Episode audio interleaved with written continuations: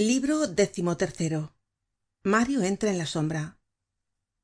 Capítulo i del libro XIII del tomo cuatro de los miserables de víctor hugo. Traducido por nemesio fernandez cuesta. Capítulo i desde la calle plumet al barrio de san dionisio. Aquella voz que al través del crepúsculo habia llamado á mario á la barricada de la calle de le habia producido el mismo efecto que la voz del destino. Queria morir y se le presentaba la ocasion llamaba á la puerta de la tumba y una mano en la sombra le enseñaba la llave. Esas lúgubres aberturas que se hacen en las tinieblas ante la desesperacion son tentadoras. Mario separó la verja que le habia dejado pasar tantas veces salió del jardin y dijo vamos loco de dolor no encontrando nada fijo y sólido en su cerebro incapaz de aceptar nada de la suerte despues de aquellos dos meses pasados en la embriaguez de la juventud y del amor oprimido á la vez por todas las meditaciones de la desesperacion no tenia mas que un deseo concluir con su vida. Empezó á andar rápidamente. Precisamente iba armado con los dos cachorrillos que le dio javert. El jóven á quien habia creido ver se habia perdido en la oscuridad de las calles.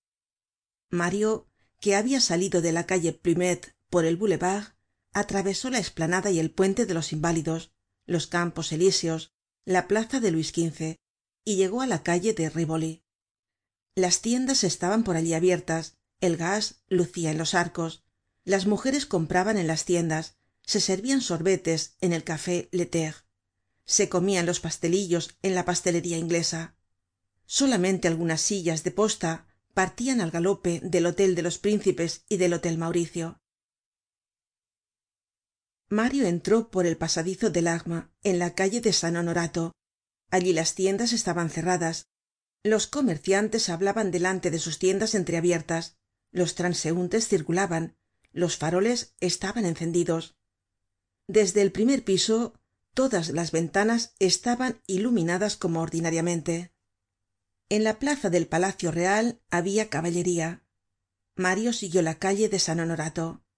A medida que se apartaba del palacio real encontraba menos ventanas iluminadas. Las tiendas estaban completamente cerradas. Nadie hablaba en los umbrales. La calle se oscurecia y al mismo tiempo se espesaba la multitud porque los transeuntes eran ya multitud.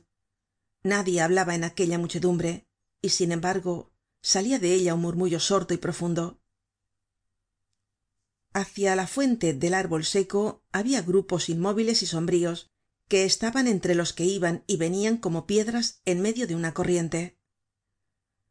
A la entrada de la calle de prouvaire la multitud no andaba ya. Era un grupo resistente macizo sólido compacto casi impenetrable de personas amontonadas que hablaban en voz baja.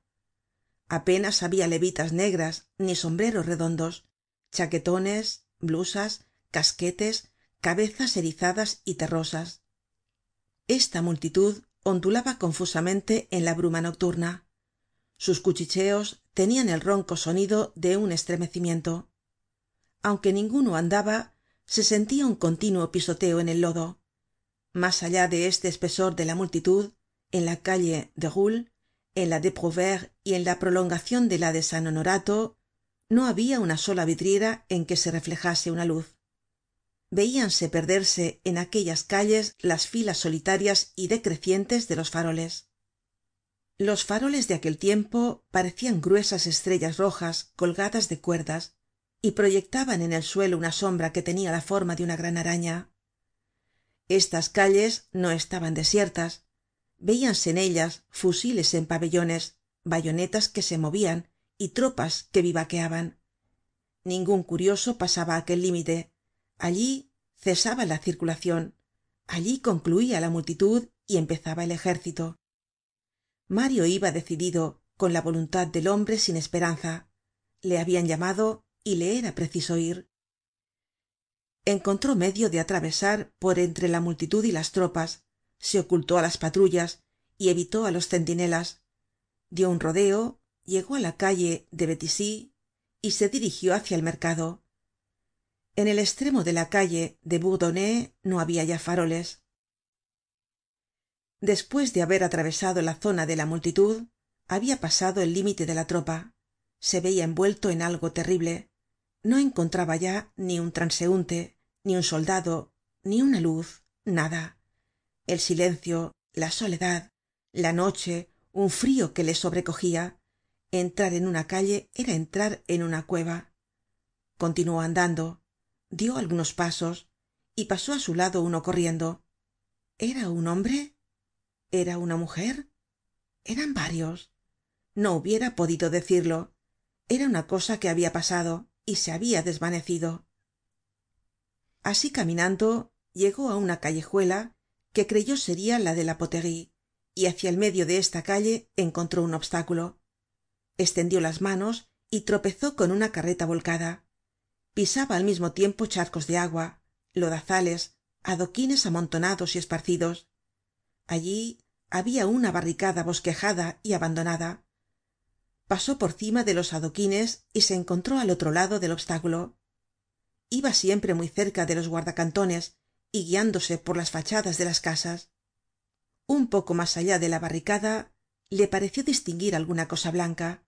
Se acercó y vio dos bultos eran dos caballos blancos los del omnibus que desenganchó bossuet por la mañana los cuales habian andado errantes todo el dia y habian concluido por pararse allí con esa paciencia sumisa de los animales que no comprenden las acciones del hombre lo mismo que el hombre no comprende las acciones de la providencia.